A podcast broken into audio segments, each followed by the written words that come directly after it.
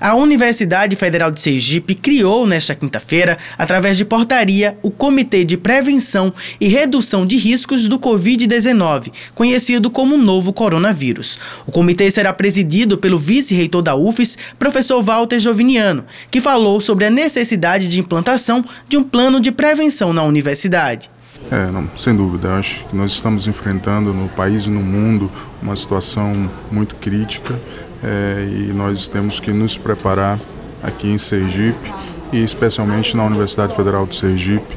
É, nós temos um contingente muito grande de pessoas que circulam na instituição todos os dias e não podemos ficar de fora é, das medidas de prevenção e precaução para que essa pandemia ela seja passe né, sem é, causar maiores prejuízos. E nós só conseguiríamos isso se a gente se prevenir se preparar.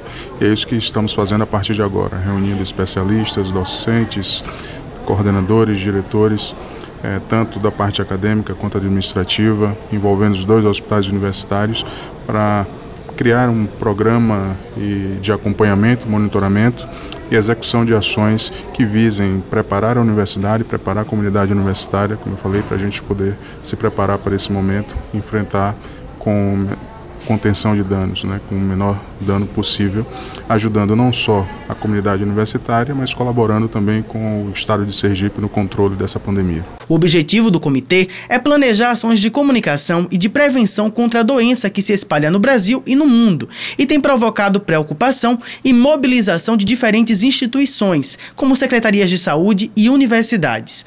Como medida preventiva, a portaria recomenda a suspensão de todas as atividades acadêmicas extracurriculares, como aulas inaugurais, eventos comemorativos, científicos, artísticos e culturais. Em relação aos eventos previstos para os próximos 10 10 dias, não passíveis de cancelamento, as recomendações do Comitê de Prevenção e Redução de Riscos do Covid-19 deverão ser rigorosamente seguidas. A portaria recomenda a suspensão em casos de autorização de viagens não essenciais dentro e fora do país, de professores, alunos e técnicos administrativos até anterior deliberação, relativas a atividades vinculadas à instituição.